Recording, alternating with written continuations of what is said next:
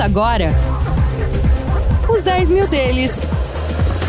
O reality cast que faz o seu tempo render. Salve, salve, senhoras e senhores! Hoje de um jeito diferente. Começa remoto. Que loucura! Esse rapaz é muito chique. Esse rapaz é diferente de tudo que eu já vi na minha vida. Ele está falando conosco direto do Espírito Santo. Alô, meu caro Carlos Castrucci. E aí, tudo bem? Fala, Léo. Tudo ótimo por aqui. Recém-pousado aqui no Espírito Santo, alguns compromissos profissionais e de final de semana, né? Mas podcast é um compromisso que a gente tem toda semana com o ouvinte, então vamos lá gravar esse episódio remoto agora. Muito bem, compromissos profissionais da agenda do Carlos o tiraram de São Paulo, mas nem por isso, reality que somos, você deixa de acompanhar como foi a nossa semana e como é que a nossa carteira de investimentos respondeu aos acontecimentos dos últimos dias. Seja muito bem-vindo, bora lá para os destaques de hoje. Na carteira deles, eu nem lembrava que dava para ganhar dinheiro na bolsa. Eu tô até emocionado. Depois de muitas quedas, finalmente subimos. A gente vai contar tudo para você. No Beabá da Bolsa, vamos falar sobre finanças comportamentais. Nesse calor e com tanto debate acalorado, fica frio. Tem Ibovesta. Vem com a gente, o Reality Cash do Investidor começa agora.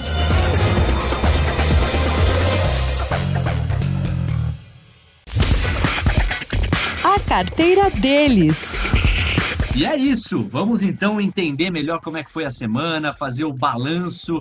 A gente sabe que a nossa carteira cresceu 2,5%, como falei, 12.130 pontos, ou melhor, 12.130 reais é o que a gente tem no, no patrimônio é para festejar. O Ibovespa, este sim, em pontos, teve uma alta de 2,6%, um pouquinho acima do que rendeu nossa carteira, 97.920 pontos. E o dólar com recuo de 0,4%, operando a R$ 5,62. Carlos Castrucci, longe ou perto, nos conte aí como é que foi a semana, Carlos. Bom, começar dizendo que a nossa fezinha do episódio anterior deu certo, né? Então, ouvinte, comecem a rezar aí toda semana, vamos ver se te engata uma sequência de altas aí. Mas agora vamos falar então de mercado, né? Trazer uma perspectiva do que foi a semana, no melhor, uma retrospectiva. Bom, se eu pudesse aqui colocar um protagonista que dominou o sentimento dos mercados globais ao longo da semana, essa pessoa tem nome e é o Donald Trump, né? Na sexta-feira, último dia do, do, da semana, que é para ser um dia mais tranquilo, ele foi diagnosticado com Covid-19. Aí a gente teve um final de semana tenso. Na sexta-feira, as bolsas caíram bastante, né, por conta disso, do receio com a saúde do Trump. Mas na segunda-feira, ele já acordou melhor, acabou tendo alta no final do dia, e isso fez com que o otimismo retomasse para a bolsa, né? Mas com o Trump recuperado, o Twitter voltou a atuar aqui. Então, o primeiro tweet dele pós-Covid foi um tweet dizendo que ele iria suspender as negociações do pacote de estímulos fiscais até depois das eleições. Esses são aqueles estímulos que eram super aguardados pelo mercado, né? Então, a bolsa que estava subindo no dia começou a cair bastante, o pessimismo voltou para o mercado. E aí o próprio Trump, usando sua ferramenta predileta, que é o Twitter, ao final do mesmo dia, disse que estava abrindo negociações para um novo pacote de estímulos um pouco diferente. E com isso o otimismo voltou para o mercado e a semana terminou com um otimismo, por isso que a gente viu essa alta no Ibovespa. É, e realmente, o Donald Trump ele usa muito o Twitter para dividir ali é, as direções, o que ele está pensando, e esse vai e volta chamou bastante atenção. E um, um, complemento interessante, né, Carlos? Todo e qualquer estímulo é muito bem visto com, ou pelo mercado, claro, quando há saúde financeira e fiscal para isso, e é o caso dos Estados Unidos, porque isso injeta liquidez na economia, faz o dinheiro circular e aquece a circulação econômica dentro da sociedade. É por aí, né? Perfeito, Léo. E até pegando o gancho econômico aqui, tirando esse vai e vem político de sentimento, a economia global, a percepção de desenvolvimento da economia global parece ter melhorado nessa semana também, independente dos vai e vens do, do Donald Trump. Isso a gente pôde reparar muito naquelas commodities que são os termômetros que eu comentei na semana anterior. Que são o petróleo e o cobre, que subiram aproximadamente 6% cada uma nessa semana. Então a gente vê que o otimismo com a economia global, de uma forma geral, deu uma melhorada. E com isso, o S&P, que é o principal índice de ações americano, fechou em alta de 3,2% na semana. Muito positivo, portanto. Quando a gente volta os nossos olhares para o Brasil, por onde a gente vai, Carlos? Bom, é, Brasil sempre tem as suas especificidades, né? Então, foi mais uma semana ali de vai e volta político, principalmente no que, no que diz respeito ao comprometimento com a responsabilidade fiscal. Né? Então, primeiro a gente começou ali com um atrito entre o Guedes e o Marinho, depois a gente teve uma, ali, um alinhamento entre Guedes e Maia, um vai e volta com relação à responsabilidade fiscal. Aí, boato, é o que não falta aqui, né? Então, teve o boato de extensão do auxílio, do auxílio emergencial para o ano que vem. No final, é uma coisa que eu vou enfatizar aqui de novo: é muito barulho em Brasília. E se você acompanhar muito de perto, você fica louco. Por isso que eu digo, foque nas empresas, tá? Porque a, a política invariavelmente vai e vem e faz parte do jogo político. Então, quando a gente traz aqui agora dados da economia brasileira, a gente teve vendas no varejo acima do esperado de novo. Então, a gente realmente está vendo uma recuperação forte em alguns segmentos, com destaque para o varejo, e isso é bastante positivo para o desempenho dos lucros futuros das empresas, né? Bom, agora englobando todos esses aspectos de Brasil, a gente teve o dólar oscilou, não dá nem para falar que ele caiu, ele continua no patamar muito elevado, que é acima de R$ 5,60, mas o Ibovespa teve um desempenho positivo próximo ao S&P, ainda foi um pouco pior do que a bolsa americana, mas foi positivo. E até que eu trouxe uma brincadeira, no final das contas da semana, o Ibovespa chegou nesse desempenho próximo do S&P, mas um pouco antes eu falava, putz, aqui parece que é sempre igual. Aqui a gente está com um otimismo na bolsa, a bolsa está subindo, vem uma notícia ruim lá de fora, a bolsa pega e cai. Aí lá recupera o otimismo, aqui a gente tem uma notícia ruim interna, a bolsa não acompanha. A gente está nessa sequência há algum tempo, mas quem sabe agora a bolsa começa a subir melhor a nossa carteira, né, Léo? É, tá faltando entrosamento aí entre a perspectiva global e a perspectiva doméstica, interna, a perspectiva brasileira. De fato, não estão muito em linha a julgar pelas últimas semanas. E alguns comentários em cima do raciocínio que você construiu. Olha, eh, se eu fosse o Guedes, com certeza eu estaria com a orelha inchada, porque o que tem de boataria falando de desidratação nos poderes ou no protagonismo dele, é, uma eventual reconfiguração do Ministério da Economia que tiraria das mãos dele o status de super-ministro, ou mesmo uma queda, um, uma preferência do governo por uma linha mais desenvolvimentista, muito traduzida pelo é, ministro do Desenvolvimento Regional, Rogério Marinho, e não por ele. Há boatos de toda a frente, por todas as direções, e é bem isso que você falou, não só agora, mas em outros episódios.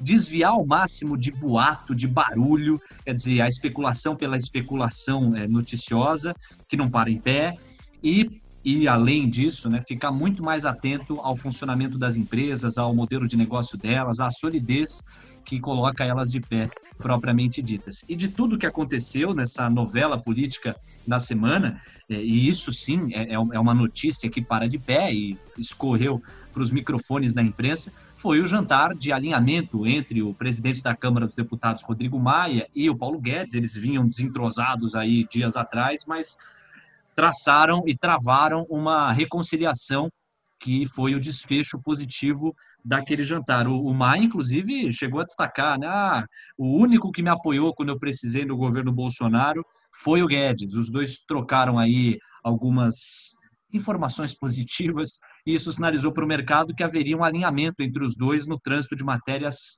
caras a qualquer país que se pretende sério, por exemplo, reforma administrativa e as questões fiscais respeito ao teto de gastos.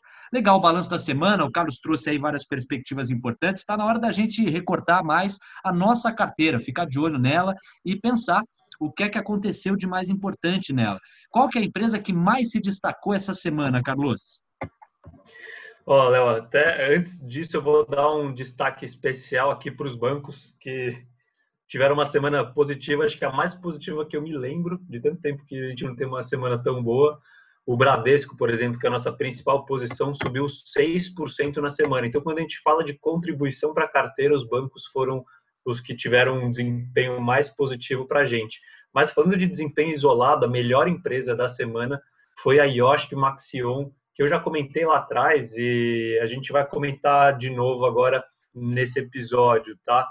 O desempenho dela foi de 7,8% de alta e ela representa 7% do nosso patrimônio.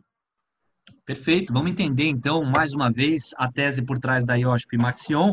A gente chegou a aprofundá-la em um dos episódios, mas faz tempo que a gente não revisita o raciocínio e eu sei que o Carlos trouxe outros ângulos também para temperar tudo isso. Fala aí, Carlos. Perfeito. Eu começar falando um pouquinho de história do que é a IOSP Maxion, né?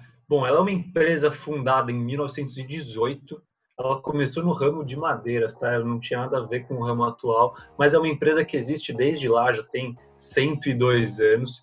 E hoje, hoje em dia ela é uma empresa global, líder mundial na produção de rodas automotivas e um dos principais produtores de componentes estruturais automotivos nas Américas. Componente estrutural, para quem não sabe, é chassi e peças desse tipo, tá?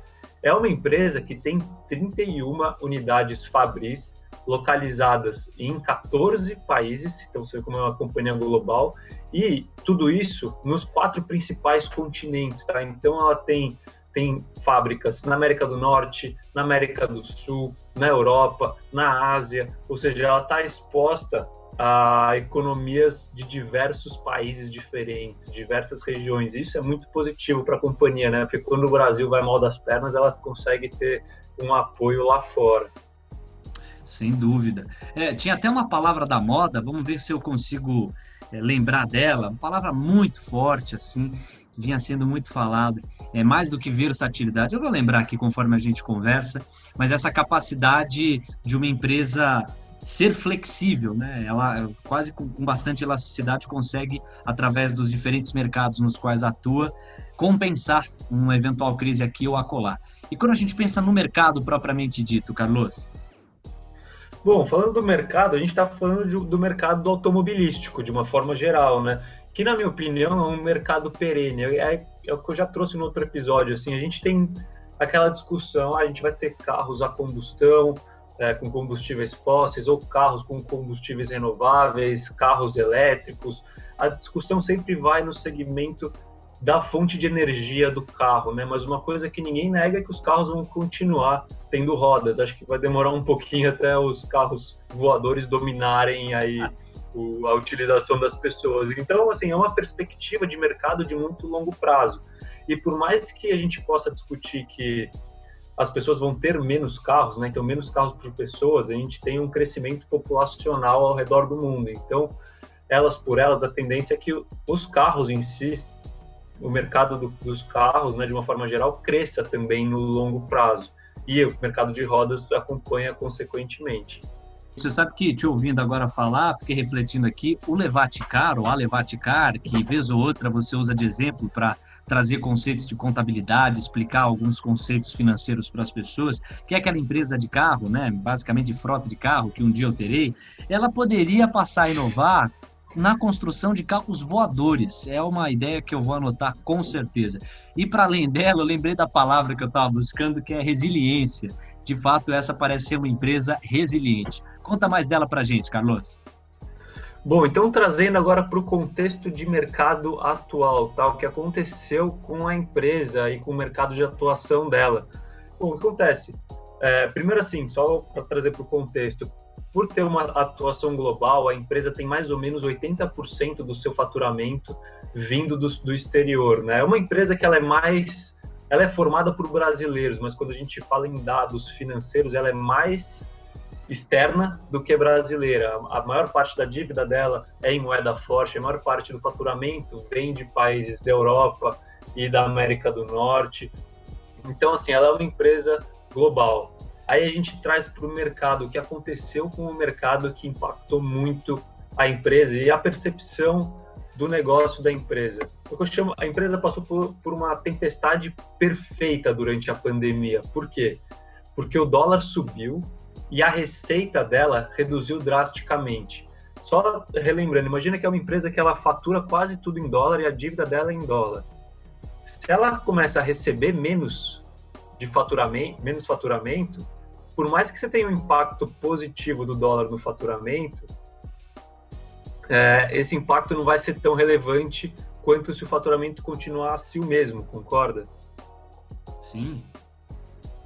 Mas a dívida, a dívida está lá, a despesa financeira está lá. Então o que acontece? Essa, essa alta do dólar, ela acabou impactando negativamente uma empresa que costuma ter um impacto positivo do dólar, porque a linha que é benefício, que é que ela tem benefício, que é o faturamento, caiu, enquanto as linhas que trazem um malefício, né, que são as despesas para a companhia, permaneceram iguais, que são endividamento, dívida, custo fixo de fábrica e assim diante. Então foi uma tempestade perfeita para a empresa. O segundo trimestre desse ano, o resultado veio muito ruim por conta disso, né? O, a indústria automobilística chegou a parar 100% durante um mês, ou seja, produzir zero carros. A IOSP chegou a vender quase zero em um dos meses do segundo trimestre.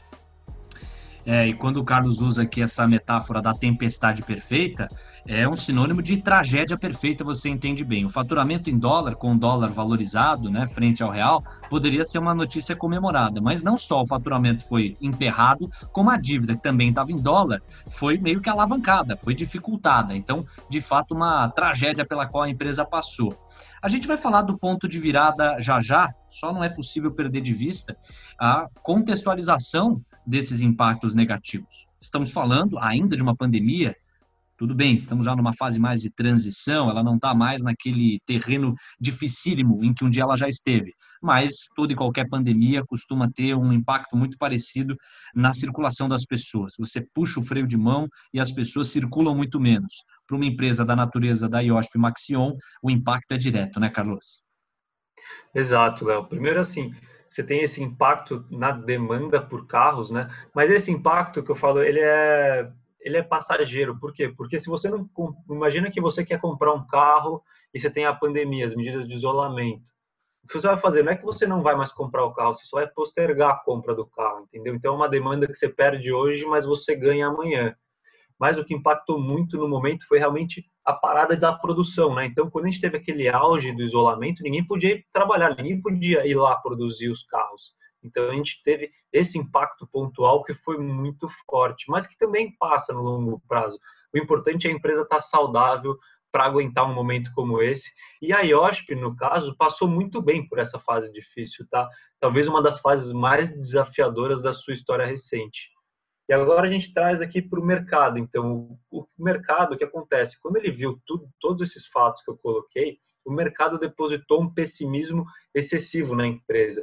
O que acontece? Os preços do mercado hoje, normalmente, eles refletem a perpetuação da situação atual, entendeu? Então, se uma empresa está indo bem hoje, a situação dela é perpetuada lá na frente, ela negocia a preços altos. Se a empresa está indo mal hoje, o mercado ele perpetua esse período difícil e acha que a empresa vai ser ruim lá na frente. Então, a empresa acaba ficando barata na maioria das vezes.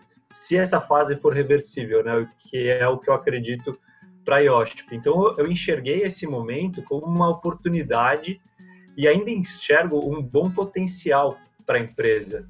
Só para vocês saberem aqui, ela não apareceu nos episódios recentes, mas no último mês, aí, nas últimas quatro semanas, a empresa subiu mais de 40%, tá? Mas foi ofuscada pelo desempenho da IRB aí nos últimos, nas últimas semanas.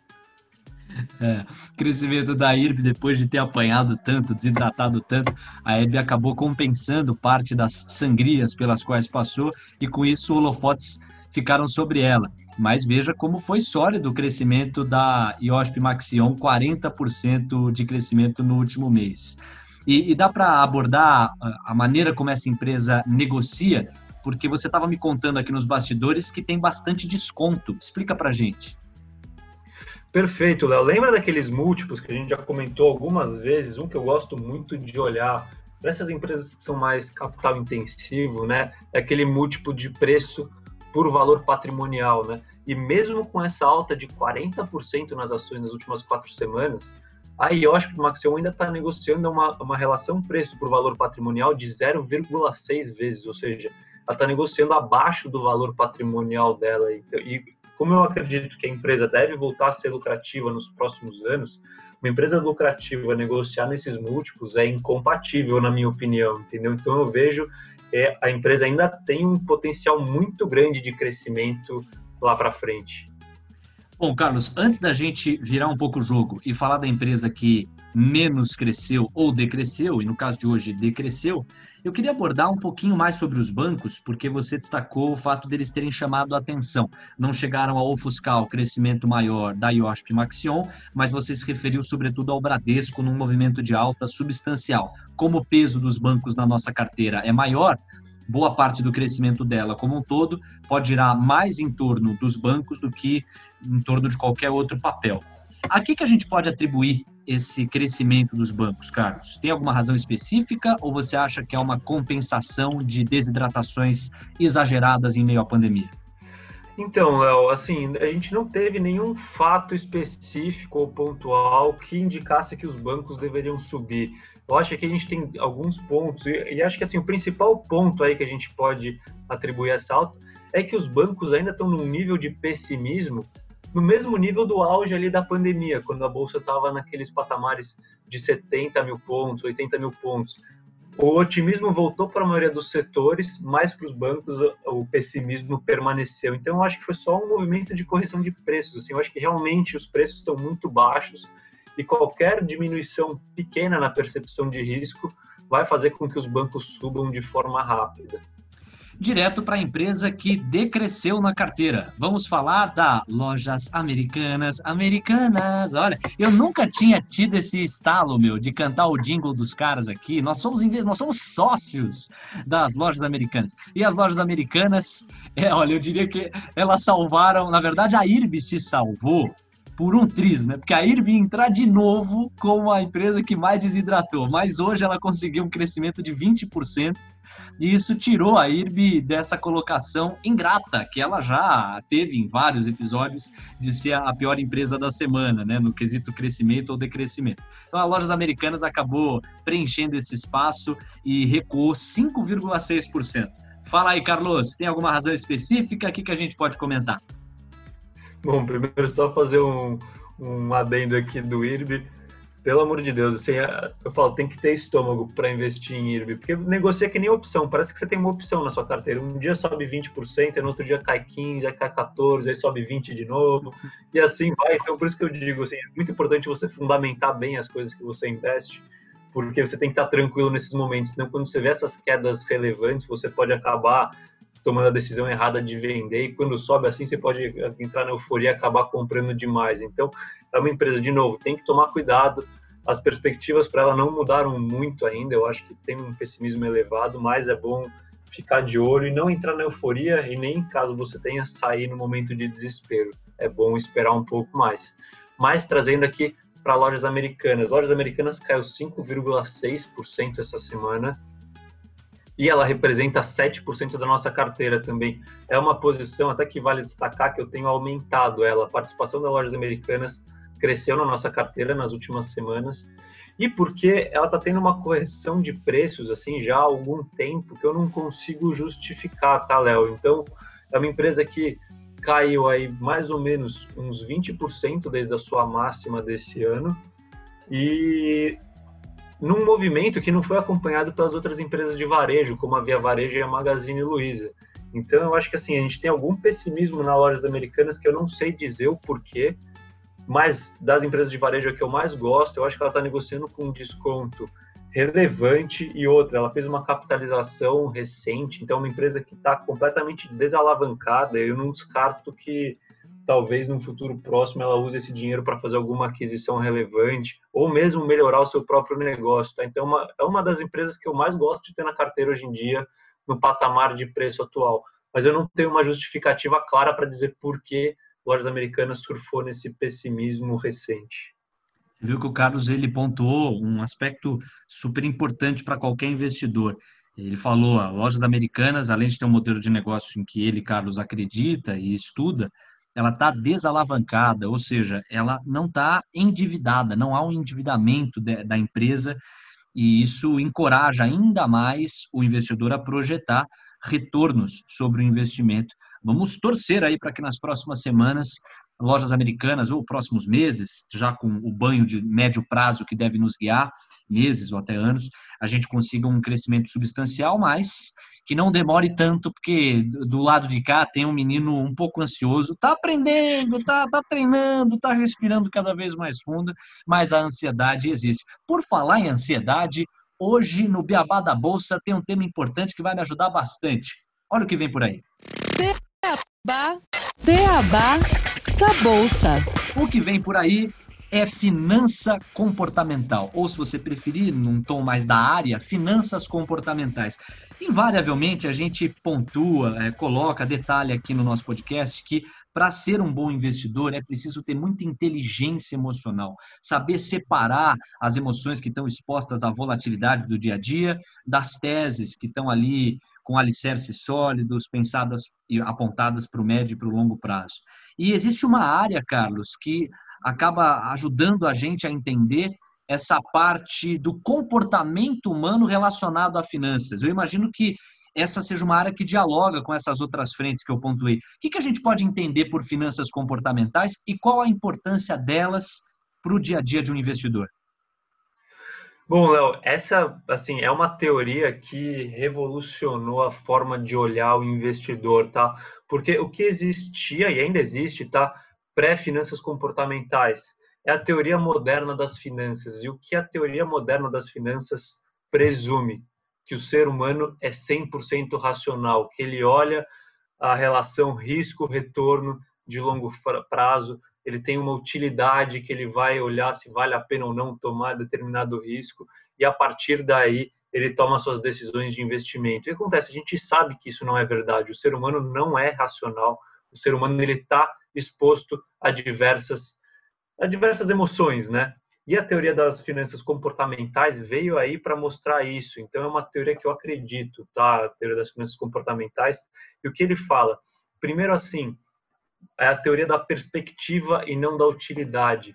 Então, a gente sempre parte do pressuposto, a gente sempre parte de um ponto para tomar uma decisão, né? O que é bom e o que é ruim. Para a gente saber se é bom ou ruim, a gente tem que saber comparado com o que é bom ou ruim, concorda? Você não consegue falar se uma coisa é boa ou ruim sem saber com o que você está comparando. Isso é a teoria da perspectiva. Dentre outros, outras diversas teorias que eu não vou entrar agora no detalhe para não ficar muito longa a explicação, mas o que eu acho que vale destacar aqui é que ele traz os famosos vieses comportamentais, né? Então, o que é super importante você analisar em você mesmo e nos outros para a partir daí conseguir criar mecanismos próprios onde você consiga se preservar desses vieses. Então, dentre os vieses que tem, tem, por exemplo, o viés da ancoragem. Vamos dar um, um exemplo. O, o Ibovespa atingiu 120 mil pontos no começo do ano, não é, Léo? Sim, perfeito. E aí a gente não pode tomar os 120 mil pontos como uma âncora, o que é, em outras palavras, se ancorar nos 120 mil pontos, apostando nesse número como a referência inegociável para se pensar quais os próximos movimentos da bolsa, né? Quem se ancora nisso está incidindo sobre o viés da ancoragem. Isso é um perigo danado, porque você adota uma referência que não necessariamente se confirma na realidade daqui para frente, né, cara? Perfeito. E como esse, existem vários outros vieses que a gente, às vezes a gente nem sabe que a gente tem, mas a gente tem. Então é muito importante estudar esse, esse campo, mesmo que você faça a gestão só do seu dinheiro próprio. Isso não só para finanças, mas para a vida. E quando você consegue se conhecer, saber quais são os vieses que você está mais exposto, que você tem mais predisposição, você consegue, mais uma vez, criar mecanismos para se proteger deles. E um livro que eu indico muito é aquele livro que eu já indiquei em um dos Dica Vale Ouro, que é O Rápido Devagar, do Daniel Kahneman, que ele explica tudo isso. Ele é um dos precursores da teoria da, das finanças comportamentais. Ele é um psicólogo que é Nobel em Economia, então vale ler esse livro para você perceber melhor quais são os seus vieses e como atuar com base nisso. Rápido e devagar, duas formas de pensar, Daniel Kahneman. Foi classificado esse livro pelo Financial Times como uma obra-prima e eleito um dos melhores livros de 2011 pelo New York Times Book Review. Vale muito a pena. Mais um beabá para você. Já seguiu a gente nas redes sociais? Vai lá no arroba os 10 mil deles. Carlos, a gente vem comentando sobre as eleições nos Estados Unidos. Joe Biden e Donald Trump disputando votos acirrados. Tá difícil demais de prever quem leva, embora as pesquisas apontem Biden, o democrata, como o grande favorito até aqui. Aí as bolsas veem as incertezas, em alguns momentos despencam, não conseguem saber exatamente o rumo para o qual as coisas vão. Mas agora é hora de falar desse assunto com humor. Quando esse quadro começa, até o investidor mais sério se anima. É hora do. Ibobesta! Ibobesta!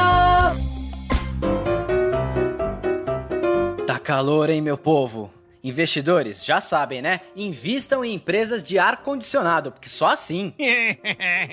Ou então o negócio aí para esquemas de pirâmide. Façam isso que vocês vão estar tá entrando numa fria.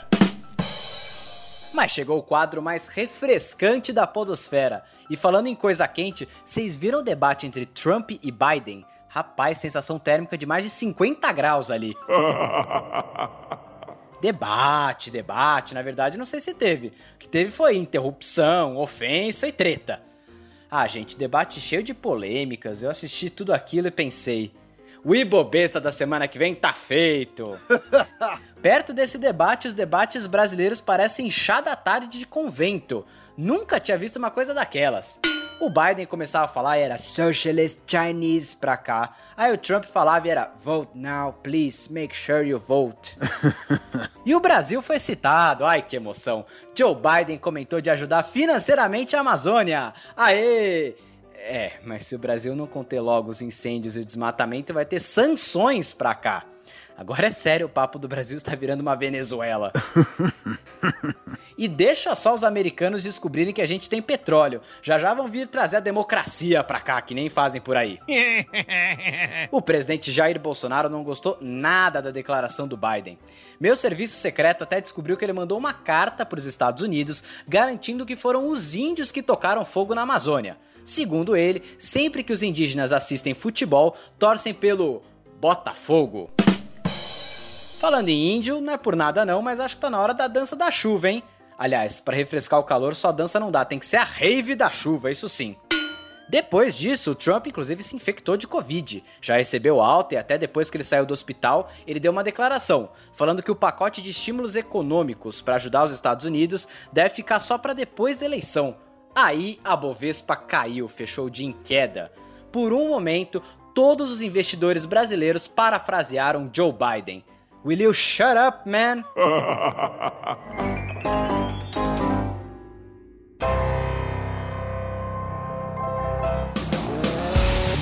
Este é o podcast Os 10 Mil Deles.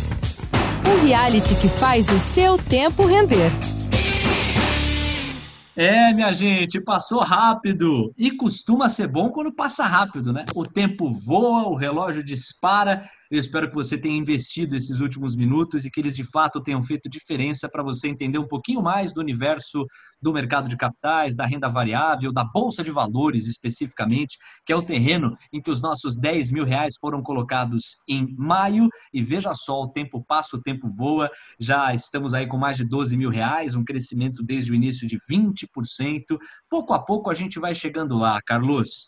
Eu queria aproveitar esse momento agradecendo a galera que está com a gente, que ajuda a divulgar o conteúdo, que acompanha todos os nossos episódios e faz acontecer. A você que está lá no Instagram, no arroba os 10 mil deles, 10, sempre numeral aí esse 10, né? Arroba os 10 mil deles. Vários conteúdos especiais estão indo todos os dias lá pelo Instagram para você ficar ligado, para você acompanhar. Eu queria te perguntar, Carlos, em brevíssimas palavras, o balanço que você pode fazer do projeto até aqui. A gente começou é, em maio, nós já estamos praticamente na metade do mês 10. É, daqui a pouquinho completaremos um semestre de projeto.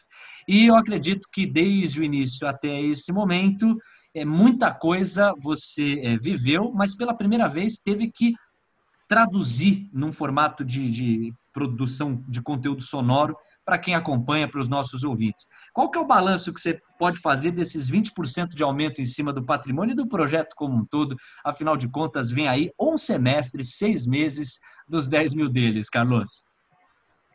Bom, primeiro dizer que foi um projeto super... Foi, não, é um projeto que me satisfaz, né? Muito satisfatório a gente estar tá participando de um projeto como esse. E mais do que isso, a coragem que a gente teve de começar bem no meio de uma pandemia, né? Não só começar um projeto novo em si, mas começar a investir e começar a investir nosso dinheiro mesmo, porque é um dinheiro de verdade, né? Então, naquele momento de muita incerteza, a gente estava disposto a arriscar nosso capital e isso mostra que o risco pode ser recompensado quando ele é tomado da forma correta, né? Então, falando dos investimentos especificamente, isso é muito recompensador e agora vamos ver, vamos ver, né, como o dinheiro se se desenvolve ao longo do tempo. E falando do projeto em si, assim, é uma coisa que até me abrir assim, é uma coisa que eu não, nunca pensei que eu faria. Eu sempre fui uma pessoa mais reservada, não me comunicava muito e não pretendia divulgar as coisas que eu aprendia. Sempre fui muito estudioso e gosto muito da área de mercado financeiro. O Léo veio falando comigo, disse: pô, você tem bastante conteúdo para passar, porque a gente não passa para as pessoas. Então, assim, foi um desafio enorme. É um desafio enorme, está sempre evoluindo. É difícil passar conteúdo. A gente sabe que a gente acaba, de certa forma, induzindo você a tomar certas decisões de investimento, né? Então a gente tem que passar o conteúdo da melhor forma possível e realmente que a gente acredita dar o nosso melhor. A gente sabe que a gente vai errar de vez em quando, mas o importante é ensinar você a pensar e andar com as próprias pernas. Então, resumindo, o que eu posso dizer assim, é um projeto que eu estou muito satisfeito em participar. Ele me preenche, tá? Meu propósito é preenchido aqui. Eu acho que ajudar as pessoas a investirem melhor, a enxergar o mundo dos investimentos das finanças é muito benéfico para o país de uma forma geral, para a sociedade. Então, eu estou muito satisfeito. Assim, é isso que eu posso falar por aqui, Léo. Não sei se tem algo a acrescentar aí. Claro que eu tenho. Primeiro, agora, te chamando de irmão, dizer que eu estou muito feliz, meu irmão, de estar nessa contigo. E teve uma razão pela qual eu te fiz essa pergunta nesse dia, nesse momento. A partir da próxima quinta-feira, o nosso podcast ele vai ter uma nova página e a gente vai fazer ao vivo o nosso episódio bem reality, contando com mais interatividade, com você aí do outro lado perguntando, tirando as suas dúvidas. Vai ser muito legal. E com vídeo, nós vamos ter a, as imagens aqui minhas, do Carlos, a nossa interação e transmissão ao vivo disso. A gente tem uma caminhada longa ainda de projeto, como falei, não chegamos a um semestre, mas o saldo é muito positivo, sobretudo quando a gente recebe um feedback de algum de, de vocês que nos ouvem, é, falando que o conteúdo faz diferença. E com, com bastante emoção e alegria, a gente está dando essa notícia em primeira mão por aqui, para você que nos acompanha, que respeita o nosso trabalho e que nos ajuda pouco a pouco a democratizar o conhecimento para se investir na Bolsa de Valores, o que, como o Carlos brilhantemente pontuou aí com as palavras dele, contribui para o desenvolvimento do país de um modo geral. É isso. Carlos, super obrigado, um abração e, em cima do que você falou também, uma lição que você me ensinou com maestria. Risco a gente não evita, ou do risco a gente não foge. Risco a gente administra com o devido raciocínio, com a devida sobriedade, com o devido distanciamento, mas não há por que fugir do risco. Deve-se administrá-lo para que ele não te derrube. Um abração para você e até quinta que vem, quando a gente vai fazer a nossa estreia num novo molde. Perfeito, Léo. É isso. A vida é assumir riscos. Então a gente tem que saber quais riscos assumir para buscar o melhor retorno, que é a nossa satisfação e nosso preenchimento no longo prazo. Ouvinte, mais uma vez, muito obrigado por estar com a gente. Continua sua fezinha aí para subir de novo semana que vem e semana que vem ao vivo, então, para responder as suas perguntas também, sempre que quiserem, tá bom? É isso e um abraço.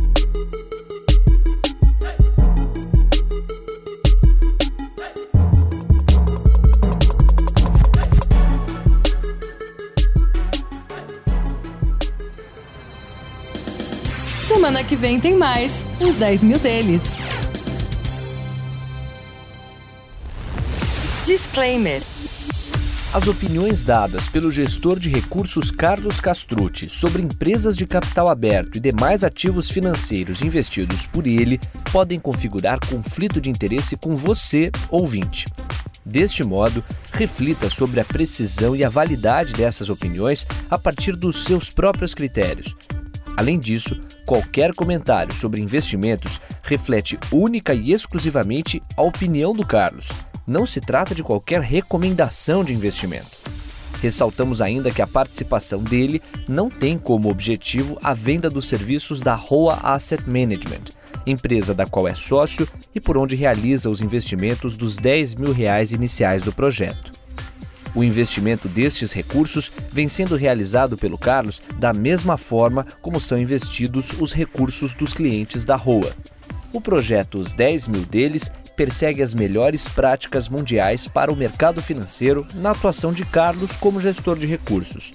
Assim, ele não vai comunicar alterações na estratégia de investimentos antes de executá-las para os próprios clientes.